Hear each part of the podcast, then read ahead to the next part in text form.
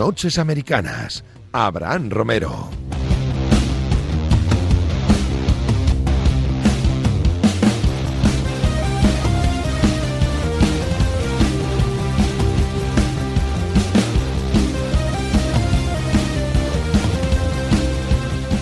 Nueva semana en este Noches Americanas NFL, una semana más de postemporada, una semana más en la que tenemos que hablar mucho de agencia libre y una semana más en la que está por aquí Pepe Rodríguez. ¿Cómo estás, Pepe? Muy bien, Abraham, ¿qué tal tú? ¿Cómo estás? Aquí estamos, perfectamente como siempre. A Pepe ya sabéis que lo seguís en arroba Pepe Brasín y en ese Pepe diario que hace, evidentemente, diariamente, fútbol, eh, deporte americano, ciclismo, eh, motor. ¿Hay algún deporte que no toques ahí? Ah, muchos, muchos. Muchos, pero bueno, a ver, deporte. ¿Hay algún deporte importante que no toques ahí? Ah, digo, ahí creo que no, ahí creo que no, ahí creo que no. Toco a, a, cuenta a veces, son 11 deportes. ¿eh? Tampoco son tantos, tampoco son 900. Bueno, pero 11 está bien, joder. no está mal, no está mal. Hay alguno que a veces... ¿eh? Pero bueno.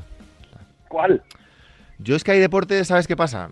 Que mmm, hay algunos deportes que me hace gracia por la por lo que se vende del propio deporte, por las historias, pero que como deporte en sí, no. ¿Sí? Por ejemplo, por ejemplo, y aquí te voy a atacar directamente porque sé que te gusta, el hockey hielo ¿Sí? es gracioso, tiene, bu uh -huh. tiene buenas historias, ¿Sí? se vende muy bien, ¿Sí? pero como deporte... Uf. ¿Y por qué? Porque me, me, me, me, porque, me interesa eso. Porque si vamos, no a, un tema, si vamos a un tema filosófico, Abraham, yo so, sostengo que el deporte de élite, ¿vale? Hay dos cosas que lo diferencian y que lo hacen, sobre todo cuando lo ves en directo, ¿eh? en la tele se nota menos, sí. pero hay dos cosas que, que, que, que, son las impactantes, ¿no? Uno es la velocidad, y puede ser velocidad de ejecución, velocidad de, yo qué sé, de la pelota, velocidad de lo que corre la gente, velocidad de los coches, lo que quieras. Una es velocidad y la otra es agresividad. Si juntas mucha velocidad y mucha agresividad, los deportes como que se venden solos. ¿no? Me, estoy y, de acuerdo. Y creo, que, y creo que el hockey lo tiene todo. Estoy creo que tiene la eso, velocidad y la pero, agresividad. Pero no deja de ser eh, un deporte en el que hay unos señores en, con patines intentando Sí. meter un stick en una portería. Quiero decir, la, bien. peta- la petanca, si fuera eh, mucho más rápida de lo que es ahora, eh, Claro. con mucha más agresividad, creo que seguiría sin interesarnos frente a deportes más interesantes, por así decirlo. Quitando No que, sé. quitando que yo he pillado alguna vez algún partido de hockey hielo y me lo veo. Y me lo veo, me veo algún vídeo que he encontrado por ahí y, y guay, ¿eh? Y guay. Pero digo, de cara a seguirlo y a hablar de él eh, diariamente, creo que hay deportes y deportes. Y evidentemente... Yo tengo el problema, tengo el problema con la NHL de que estoy en plena fase de luna de miel, ¿eh? ¿Por qué? Porque, porque el- yo claro que conozco la NHL desde hace muchos años, pero meterme a fondo con ella solo desde que hago el podcast, solo desde hace tres años. Entonces, es el momento este de dulce eh, que, que puede tener mucho oyente tuyo ahora mismo con la NHL, Sí, sí, NFL, ¿sabes? Que la he descubierto hace tres, cuatro años. Y es Totalmente. como, es como luna de miel, todo es guay, todo es Todo nuevo, mola, no hay las nada- grandes figuras, todo, no hay malos partidos, cada partido, cada equipo malo tiene algo. ¿Te acuerdas cuando lo decíamos de la NBA? Sí, Cada sí. equipo malo tiene un rookie, tiene un algo que ver. Nada, es mentira, mentira, mentira, es mentira. mentira. Pero con la- en la época de luna de miel, Totalmente. todo te parece bien, todo te parece bien. Eso y es yo cierto. estoy con ese, en ese momento con la NHL, estoy yo. Estoy, yo estoy en ese momento, fíjate, con, con el ciclismo. Y esto ya no tiene nada que ver ni con Ajá. un deporte americano, ni con la NFL, ni con nada. Pero eh, yo el ciclismo lo llevo siguiendo toda la absoluta vida. Pero, por ejemplo, estoy en un momento luna de miel, que creo que te he leído algo a ti además en Twitter hace poco sobre el tema. Estoy en luna de miel con las clásicas. Hombre, total, con la primavera. Porque con la creo, primavera, y, es- sí, sí, y creo que de hecho te lo leí a ti, nos las han robado durante mucho tiempo. Totalmente. Porque no aparecían en televisión y era muy difícil seguirlas. Y Ni estoy... se hablaba de ellas. Que ni eso es, todo ellas, era el Tour de. Francia, todo era la Vuelta a España, todo era el Giro de Italia. Y ahora nos, han, nos las han metido en, en televisión o en canales, plataformas digitales y, y las ves y te enamoras también porque hay cuatro o cinco tíos que, que son una absoluta locura. Pero más allá de eso, eh, espectacular. Y con la NHL te pasa a ti, le pasará a mucha gente y con otros deportes igual, pero porque el deporte, más allá de ser deporte, es lo que tú hablas de la filosofía y tal, son historias. Y para historia, enlazando de manera maravillosa, para historia, la agencia libre de la NFL. Sí. Hablábamos hace tú y yo Una hace telenovela en sí misma, Sí, ¿eh? una telenovela en sí misma, porque hablábamos hace dos semanas tú y yo de lo que podría pasar, un poco de los jugadores importantes. La semana pasada, eh, esa- esos primeros días os analizábamos aquí con Rubén Ibeas y con Javi López, y ahora tenemos ya prácticamente todo el pescado vendido, eh, solo quedamos pendientes de alguna cosilla, pero la mayoría del pescado está vendido. La semana pasada hablábamos aquí, Pepe, de Patriots y Buccaneers sobre todo. Eh, nos quedamos, eh, en ese momento no había pasado eh, lo de Golady, por ejemplo, a los Giants. Trent Williams no, no había firmado su nuevo contrato y no habían pasado algunas cositas más. de lo que ha pasado en estos últimos tres, cinco días, ¿te quedarías con eso de Goladay? ¿Te quedarías con lo de Williams? ¿Hay algo más que te ha llamado la atención? Primero decir que veo que no tenemos contrarréplica cómica hoy, así que has dejado al experto solo, que hable solo correcto, por que correcto. es, que es que, la, es que a veces la, la contrarréplica eh, estáis de acuerdo muchas veces y, y, aquí hay que discutir y tengo que, tengo que intentar ponerlo un día, traen un día, traen un día a David Sánchez, Sánchez o algo así. Traen a David Sánchez y entonces discutimos todo el rato, ¿no? Traen polemistas de estos de los que tenéis ahí en la casa. Perfecto. Además, está todo el día diciendo que le encanta la Super Bowl, pues, pues pónmelo aquí, pónmelo aquí te voy a traer, un día. Eso es. Te voy a traer a Andújar Oliver. Oh, también, también. Juan Andújar Oliver, aquí, polemistas de la casa. Para hablar de los, cebras, de los Correcto.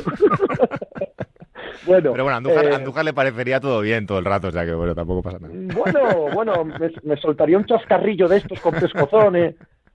Cuidado, que qué buena hermosa rima, buena sombra de cobija. Hablando de Trent Williams, sí. Eh, a ver, no, lo has tirado bien. estos últimos días, sí has tirado bien lo de Goladay. Yo creo que Goladay, no tanto por él, porque me da la sensación de que está sobrepagado, ¿vale? Y en un mercado en el que el, con justicia eh, el grupo de receptores, creo yo, no ha sido bien tratado. Con justicia digo porque, pues porque había una clase de draft potentísima en cuanto a los receptores, porque había muchos en la agencia libre, porque son una posición en la que abunda el talento ahora mismo en la NFL, no era necesario pagarlo. Eh, que los Giants hayan pagado por él, bueno, eh, bueno, para un equipo que viene desde abajo, que tiene dinero para gastar en el cap, que lo tiene, que no lo va a usar en nada, tampoco es dramático, tampoco es preocupante andar sobrepagando. A mí lo que me interesa es lo que nos indica de los Giants, porque han sobrepagado por Goladay y a la vez han sobrepagado por Adori Jackson, el eh, cornerback de los Titans. Tengo la sensación de que es un equipo en, en, el, en el punto exacto en el que se cree a sí mismo. No sé si tiene que ver con que su general manager, Dave Gentleman, tiene ya una edad y muy probablemente si este año fracasan no tenga otra oportunidad, no, no, vaya a seguir el año siguiente, no le vayan a dar otro equipo y haya dicho, mira, es el momento de ir hacia adelante. El año pasado construyeron desde las trincheras. Tengo la sensación de que es un equipo en esa división que no fue casualidad que acabase casi peleándola. Se le sobra que la pelearon porque es una división paupérrima, o fue paupérrima el año pasado, pero ahí sí se está construyendo un equipo sensato, serio, sobrio, al punto de que te los imaginas 8-8, ¿sabes? Un equipo de 8-8, que dices, bueno, un año bueno con mucha suerte y de 6, un año malo con mala suerte y tal, 6-10. Pero es un equipo que ya está ahí, que con este salto, con este sobrepago por este tipo de jugadores, que no me parecen muy inteligentes pagándolo, sí que te da la idea de que en sí mismos, ¿no? De que va a volver Juan Barkley, de que la línea ofensiva la teníamos bien y va a ser mejor, de que la línea defensiva ya funcionaba, vamos a poner un receptor, vamos a poner un cornerback, esa sensación de vamos a rematar un poco el equipo porque estamos conformes con él. Y esa dirección de los Giants, sumado a lo que he visto de Washington en la misma dirección, creo que me huele a eso, me huele a eso. Y me intriga, me intriga porque ha sido una de las divisiones más horripilantes que recordamos el año pasado y creo que se están construyendo cosas ahí. Es que además eh, partimos de la base de un equipo, como tú dices, que tenía ya una base, que tenía ya cierta solidez en su plantilla y que añade a una estrella. Pero ¿no te parece a veces que los mercados grandes, esto puede parecer una obviedad, pero no siempre es así, eh, porque me hablas de sobrepagar, por ejemplo, a Goladay, que lo consideramos el mejor receptor quizá de esta agencia libre, eh, los equipos de mercados grandes tienden a buscar siempre su estrellita? ¿Y crees que a los Giants, más allá de, de le faltaba una estrella? No, yo, yo creo que no, ¿eh? Yo creo que en la NFL por lo menos no, no, no funciona así. Creo que la sensación de mercado grande, mercado pequeño en la NFL es mucho más difusa que, por ejemplo, en la NBA, ¿no? Bueno, mucho no, muchísimo más difusa, no tiene nada que ver de eso.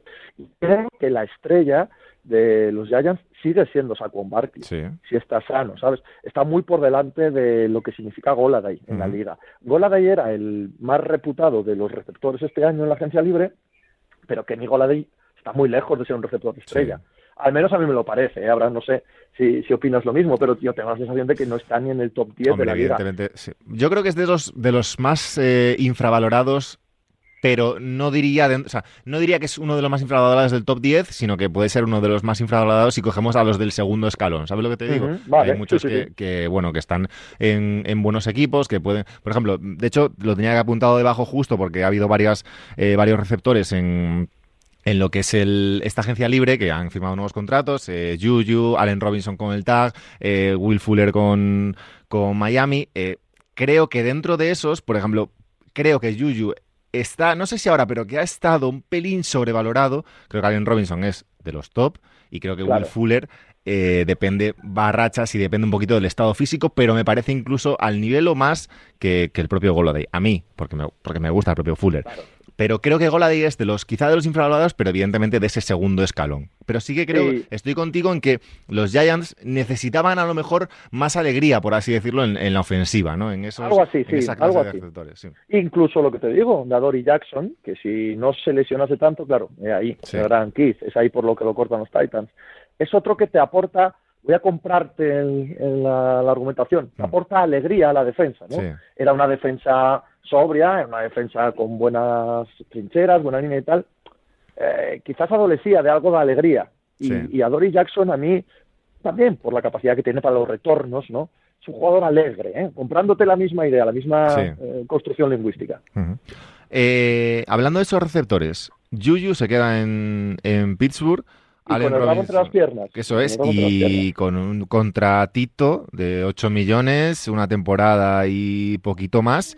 Y eh, tras comprobar que el mercado no se lo paga, claro. O sea, después de ir preguntando en todos los lados. Sí, sí, sí. ¿Qué, ¿Qué sensación te genera eso? Yo creo que también, lo comentabas tú, de hecho, la clase de receptores que viene, pero, pero es un mercado raro, ¿no? El de los receptores de este año yo ya te digo que sumo ambas, ¿no? Sumo que hay mogollón de talento en la posición, ahora mismo en la liga, porque las últimas clases de draft han sido extraordinarias y esta también lo va a ser. Entonces, se suma que ya hay talento de sobra, que va a haber talento muy barato en el draft, con que lo que salía al mercado no era absolutamente élite. Yo de los que has nombrado, a mí élite, élite, me parece Allen Robinson. Claro. Ese sí, ese sí me parece, pero es que ese no han resultado los Bears, ¿vale?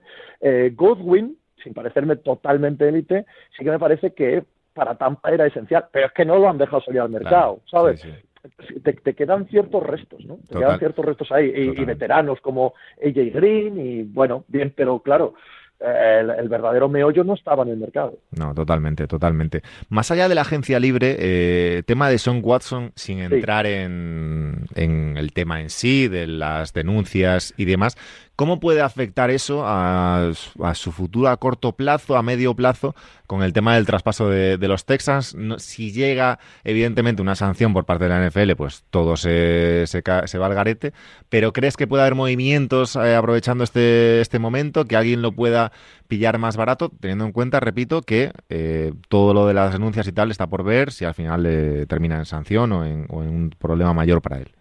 No, yo todo lo contrario. Yo creo que este, esta situación, esta increíblemente desagradable situación, digo desagradable en lo deportivo. O sea, no me estoy metiendo no, no, el otro eh, son 12, denuncias por abusos sexuales, si alguien no lo ha visto, a Addison Watson, eh, quarterback de los Houston Texans, que estaba en el mercado, que había pedido su salida del equipo y que se ha encontrado ahora con esta situación que no analizaremos evidentemente porque no tenemos ningún tipo de dato, pero a nivel deportivo eh, afecta evidentemente, Pepe. Totalmente. Y yo creo que afecta en el sentido de que eh, es impensable ahora mismo cualquier tipo de movimiento. Claro. O sea, todo lo que sea salir del status quo es completamente impensable. Ninguna de las otras 31 franquicias se va a exponer a la cantidad de mierda. Eh, suena ¿no? Sí, sí. La cantidad de, hostias que les iban a caer eh, en redes sociales, en cuanto a imagen pública. Eso no se va a arriesgar nadie, nadie sumado además a que hasta que no avance el proceso judicial, que de momento no es penal, ¿vale? Que de momento es por la vía civil, pero puede derivar en algo penal, eso, hasta que eso se solucione, aquí quietos, quietos parados. Imagínate que acaba en la cárcel. Imagínate que acaba incluso llegando a un acuerdo con todas estas mujeres por tal dinero y esto se queda aquí. Aún así, la NFL tiene un largo historial de mm. hacer eh, sanciones internas por encima de la justicia, contra gente que exonera la justicia, ¿vale? Mm. Si lo van a sancionar con seis partidos sin jugar, con un año sin jugar, con y eso no lo vamos a saber en breve, porque este proceso va a ser largo, no existe ninguna de las 31 otras franquicias, ninguna, que vaya a hacer ningún movimiento por Deshaun Watson. Ahora, esto queda completamente, totalmente paralizado. De hecho, te voy a decir una cosa. Hasta los propios Houston Texans, ojito, que no tomen ellos cartas en el asunto. Claro. Porque claro. hasta aquí, hasta aquí el momento era, eh, Watson quiere irse, Deshaun Watson amenaza con no jugar si no le dan el traspaso, y Houston no acepta ofertas. Espérate que a partir de ahora diga Houston, no, es que somos nosotros los que no te dejamos entrar Claro. en las instalaciones del equipo. Eso es. Eso habrá que verlo. Sí, que puede con el tiempo, incluso en un corte del contrato o en un, Totalmente. en un despido, lo que sea. Bueno, eso Sí, sí. ya veremos. Eso, bueno, eso, eso sería poniéndonos en lo peor. ¿eh? Claro, claro, claro. ver, en, cárcel, poniéndonos Correcto, en correcto, sí, sí. cosas así. Sí, pero bueno, se vio con, con Karim Hunt en su momento también. Bueno, totalmente. Fue, bueno, cortado y terminó en otro equipo después, que bueno, eso ya, ahí ya entramos en que, en que luego la imagen les preocupa más a unos que a otros, pero bueno. eh, No, o que todo pasa, Sí, quiero decir. Una cosa es ahora claro, y otra sí. es dentro de dos años. Totalmente. No, no, pero yo hablo de ahora. Ahora, ahora olvídate, este tema ha muerto. El tema deportivo, digo. El tema de traspaso y tal ha muerto. El otro, el otro no ha hecho más que empezar. Totalmente. Oye, eh, 100.000 millones de dólares por 10 años. Que Venga, vale, que- los cojo. Claro, ¿te parecen muchos o te parecen pocos para el- a nivel televisivo de la, de la NFL? Acuerdo con Amazon, con CBS, con ESPN, con la mayoría de plataformas digitales de 2023 a 2033, que sé que te gustan estos temas también. Ah, 100.000 millones. es justo lo que habíamos lo que habíamos lo que habían dicho todos los expertos y que los papagayos habíamos repetido Eh, era duplicar eh, los ingresos que tenía la televisión hasta ahora y es lo que han conseguido. Yo hace unos años hace tres cuatro cinco años pensaba explicaba decía iban a ser unos contratos revolucionarios, ¿vale? Que la tele se estaba acabando, que los streams, que las plataformas, y como tantas, tantas y tantas veces, la vida me ha enseñado a equivocarme. Eso es. Eh, ¿Qué va? La tele no se muere. Claro. es que- Ni la tele se muere, ni las revoluciones son tan grandes, ni nada, de nada, de nada. De los 10.000 millones, 10.000 millones al año, ¿eh? Sí, sí. 10.000 millones al año.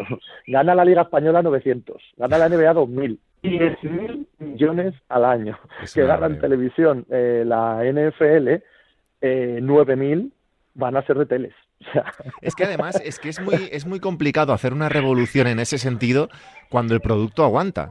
Quiero decir, no es que aguante, es que, es que Claro, está en y mejora claro. y lidera los rankings Sí, de sí. todos los eventos deportivos y tal. Evidentemente, lo, lo revolucionario en este caso sería que la Liga Española o que eh, el que tenga los derechos de los Juegos Olímpicos, por ejemplo, decidiera eh, acordar un contrato con YouTube o con Twitch o quien sea.